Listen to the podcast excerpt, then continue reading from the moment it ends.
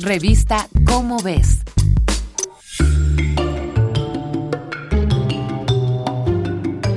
La creencia de que las personas nobles tenían sangre azul fue uno de los muchos ardides que las clases dominantes inventaron para justificar su posición por encima de los vasallos.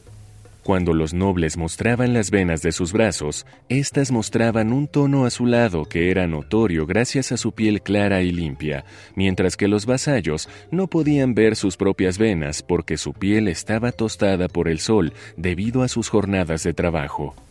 Todos sabemos que no hay personas con sangre azul, pero ¿por qué es roja?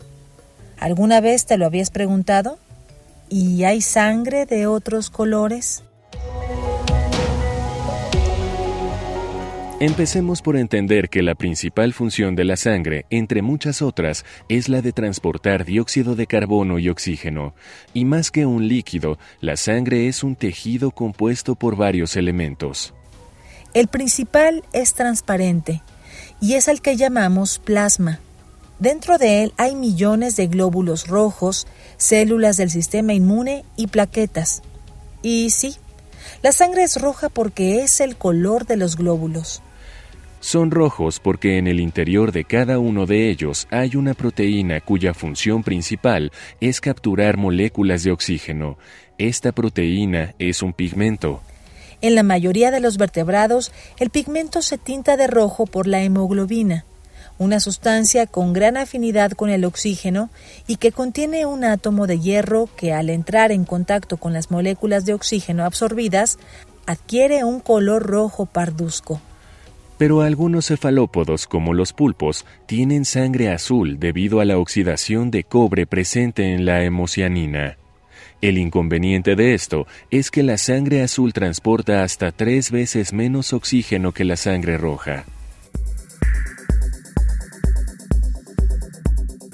Y algunas especies de lagartijas en Nueva Guinea poseen sangre verde, debido a una alta concentración de biliverdina el pigmento que le da su color a la bilis.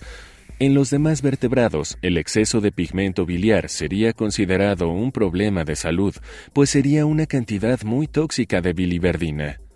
Y aunque a estas lagartijas no les afecta, tampoco se tiene muy claro cuál es su función.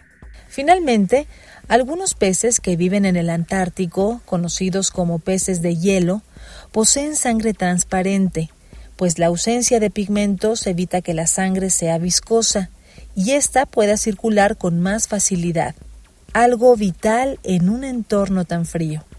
La naturaleza es tan sabia que todo tiene un porqué y una razón de ser, de modo que hasta el color de nuestra sangre tiene una función para nuestra existencia. Esta es una coproducción de Radio UNAM y la Dirección General de Divulgación de la Ciencia de la UNAM, basada en el artículo Sangre de colores, desde humanos hasta lagartijas, escrito por Juan Carlos González Morales y Jimena Rivera Rea.